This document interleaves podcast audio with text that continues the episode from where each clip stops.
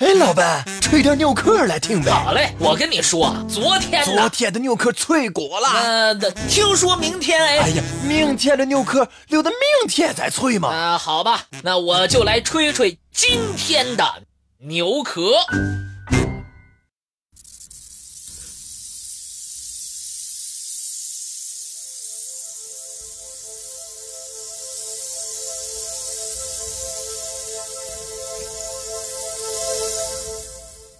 人神往的世界屋脊——青藏高原，原来真的是一片汪洋大海吗？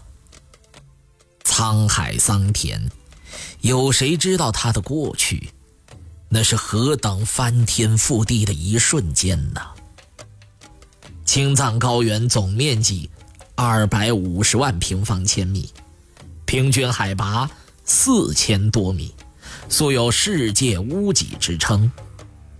在广袤的青藏高原上，分布着众多的高山。世界第一高峰喜马拉雅山珠穆朗玛峰就坐落于此。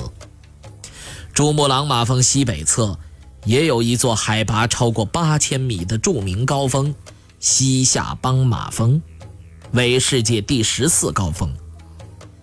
一九六四年。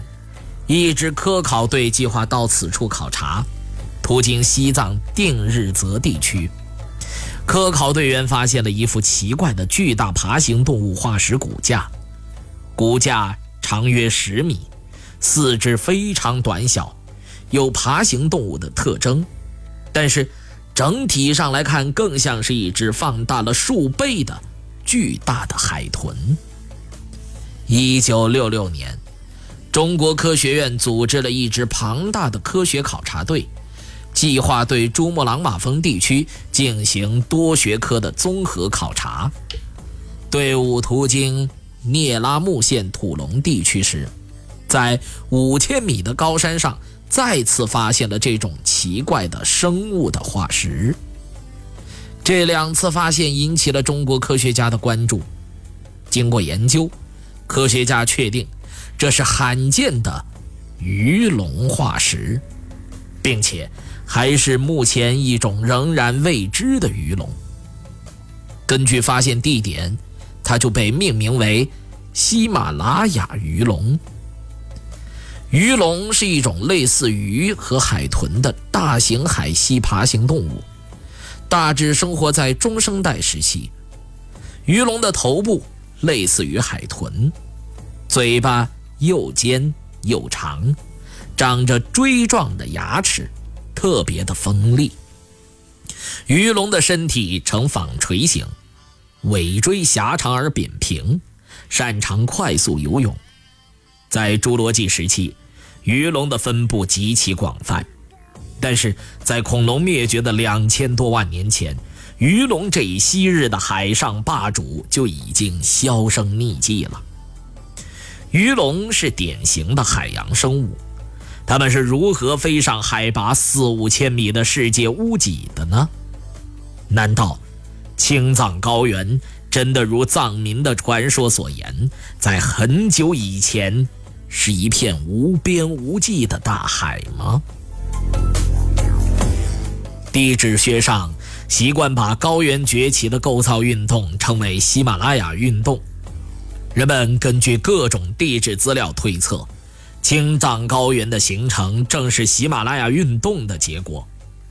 青藏高原的地质历史可以追溯到四至五亿年之前。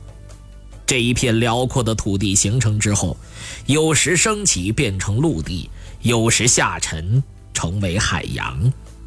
大约在两亿八千万年前。青藏高原最后一次成为波涛汹涌的辽阔海洋，被称为特提斯海或古地中海。此后，特提斯海经历了几次不同的上升阶段，由海洋向高原逐渐的演进。大约在2.4亿年前，印度板块以较快的速度向北移动，挤压。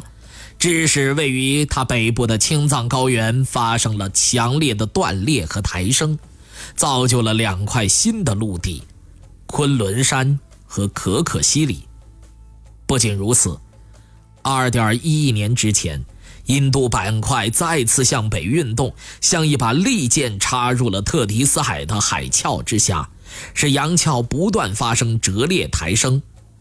北羌塘地区，喀拉昆仑山、唐古拉山横断山脉，在这个时候成为了陆地。